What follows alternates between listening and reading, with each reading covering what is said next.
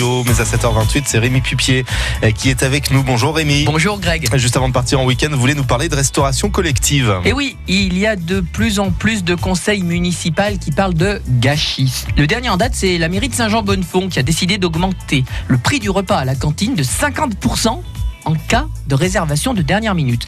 Les gens réservaient au dernier moment et il y en avait de plus en plus. Du coup, des problèmes d'ordre financier et puis d'organisation, non seulement pour la municipalité, mais aussi pour le prestataire.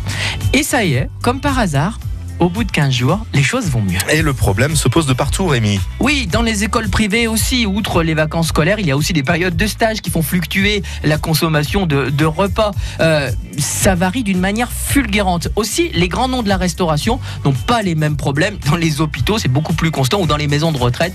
En tout cas, les problèmes sont à moindre mesure. Mais tout le monde même dans le monde associatif, a du mal à faire anticiper les réservations. Est-ce que les gens ne s'engagent plus? Et tout ça, eh bien la plupart du temps, ça fait du gâchis. On a toujours tendance à en faire plutôt trop que pas assez. Alors, que dire de cette initiative, de cette association qui a décidé de faire payer 5 fois plus cher le prix du repas si la personne a réservé mais n'est pas venue? Pourquoi pas?